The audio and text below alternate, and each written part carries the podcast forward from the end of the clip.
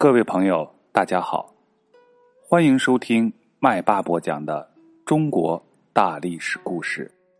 继续播讲近代时期的故事。上一节我们说到，八月初二，康有为和谭嗣同看到了光绪皇帝的密诏。到了第二天，就是八月初三，公历的九月十八日的深夜。谭嗣同单独到袁世凯在北京的住处去找他。两个人寒暄了几句之后，就谈起了光绪皇帝召见的事儿。谭嗣同试探着问：“你对皇上的印象怎么样？”袁世凯感慨的说：“当今皇上可是从来没有遇到过的贤明郡主。”谭嗣同就不再犹豫。马上取出光绪皇帝的密令给袁世凯看，又诚恳的说：“现在皇上大难临头，只有你有能力救他。你既然忠于皇上，就应该竭尽全力的搭救。”说着，他抬手摸了一下脖子：“你如果贪图富贵，就请到颐和园去向太后告密，将我杀了，你呢就可以升官发财。”袁世凯站了起来，正颜厉色的说：“你把我袁世凯当成什么样的人了？皇上是我们共事的君主，你我同受皇上的栽培提拔，营救皇上不仅是你的责任，也是我的责任。如果有用得到我的地方，你就只管说，我呢是万死不辞。”谭嗣同说。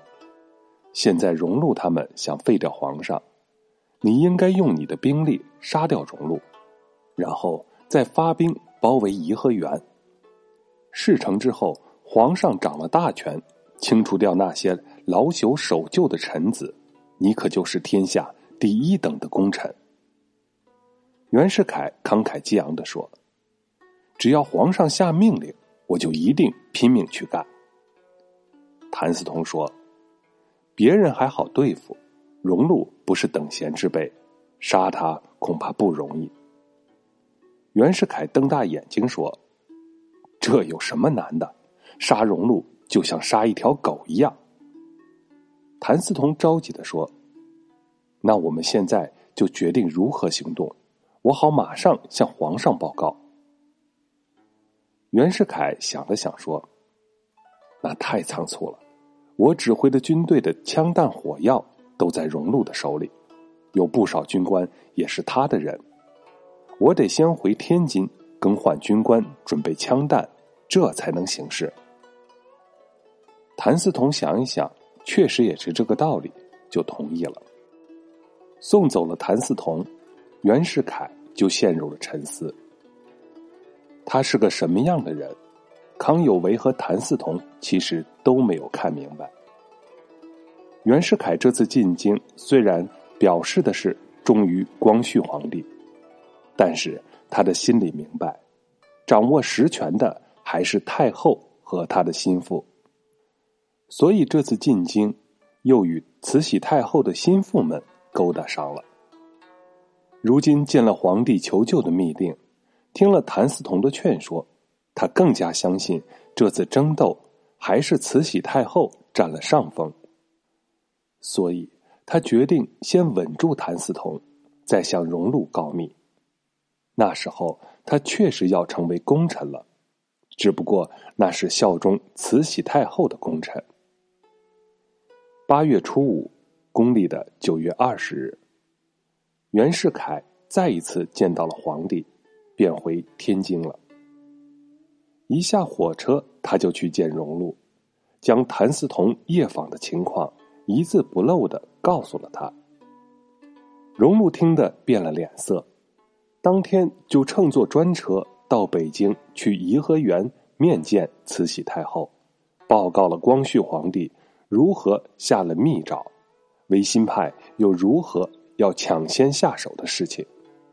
他说：“太后要马上拿定主意。”不然就晚了。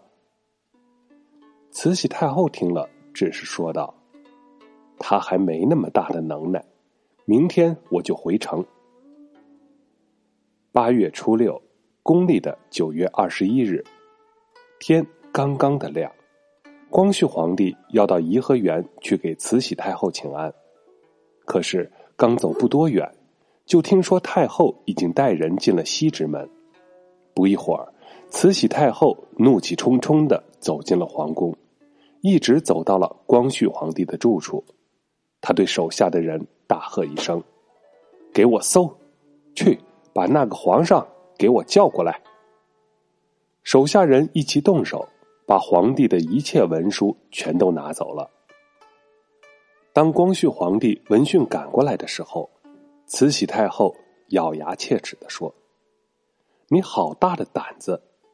你四岁的时候，我把你立为皇帝，抚养你二十多年，如今你长大了，竟然听信小人的话，要设计害我，你好狠呐！”说着，他还流下了眼泪。光绪皇帝默默无言，半天。才吞吞吐吐的说：“我我我我没这个意思。”呸！慈禧太后啐了他一口，扯开嗓门说：“忘恩负义的东西，你也不想想，今天没了我，明天还能有你吗？”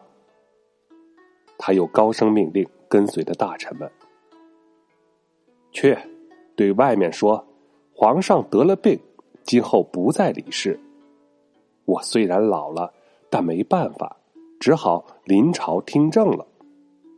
接着，他又命令逮捕那些维新派的人士和官员。软弱的光绪皇帝被带到瀛台幽禁起来。瀛台，就是今天的中南海里。他的变法也就到此结束了。从宣布变法。到变法失败，只有一百零三天的时间，所以后来人们又把戊戌变法又叫做百日维新。戊戌变法中，让人深深的牢记住的，并不是变法的日日夜夜，而是维新派的杰出人物谭嗣同的英勇就义。谭嗣同是湖南浏阳人。他读过很多哲学、政治、历史和自然科学方面的书，从书中吸取了丰富的知识和思想的营养。他的父亲谭继寻在各地做过地方官。他自幼随父亲到过甘肃、新疆和台湾，漫游了黄河两岸和大江南北，走了八万多里的路程。这不仅使他开阔了眼界，加深了对祖国的热爱，也使他亲眼看到了广大人民饥寒交迫的生活情景，从而产生了挽救民族危亡、为祖国的进步事业献身的念头。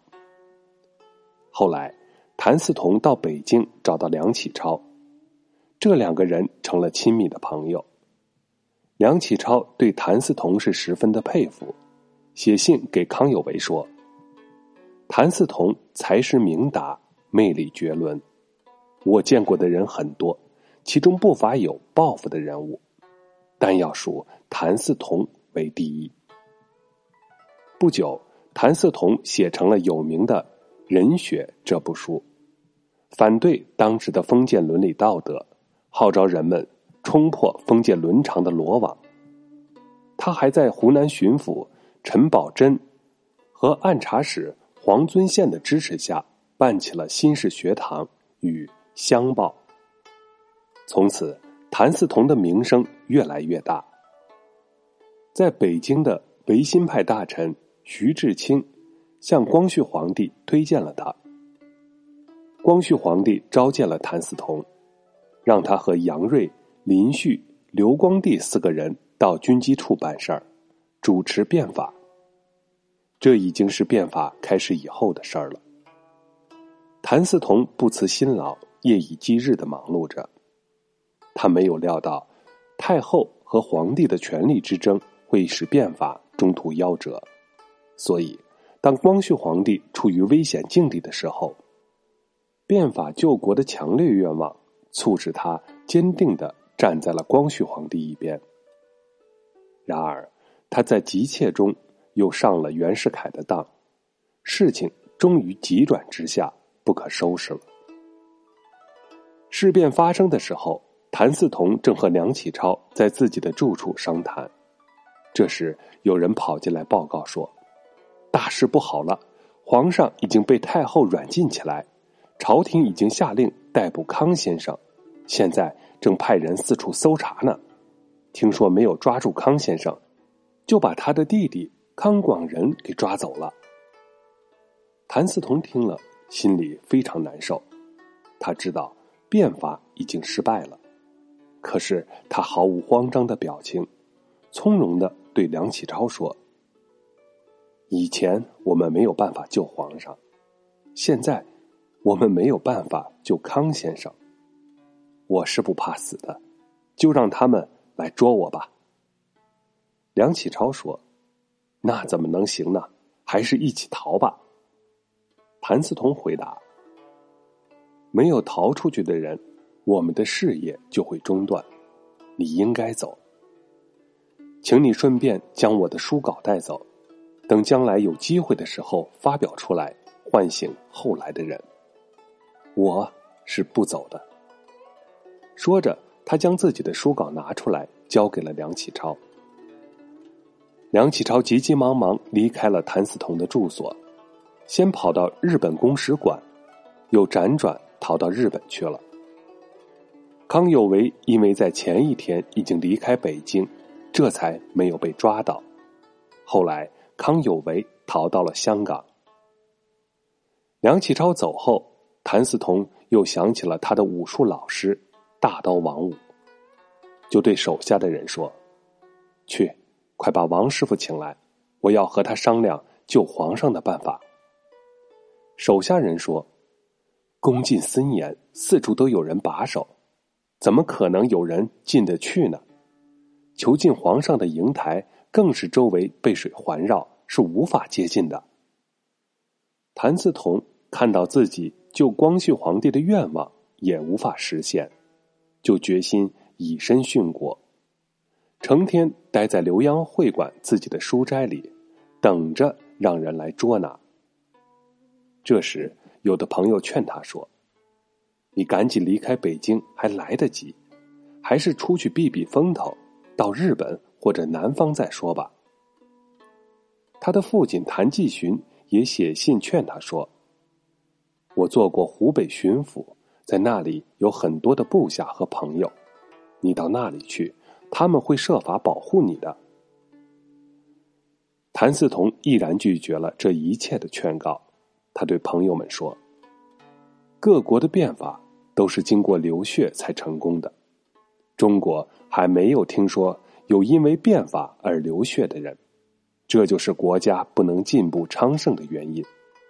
既然如此，为变法而流血的事情，就从我开始吧。”过了几天，荣禄派人逮捕了谭嗣同，押入了监牢。谭嗣同在牢房里也是从容自若。他看见地上有一个小煤块，就马上捡起来，在墙上题了一首诗：“望门投止思张俭，人死须臾待杜根。我自横刀向天笑，去留肝胆两昆仑。”意思是说。虽然死亡等待着我，但能为国家和民族利益而死，我感到自豪。我和康有为先生都是像昆仑山一样挺立的人，他一定会担负起天下兴亡的重任，完成我们未完成的事业。八月十三日，公历的九月二十八日，清朝政府决定杀害谭嗣同。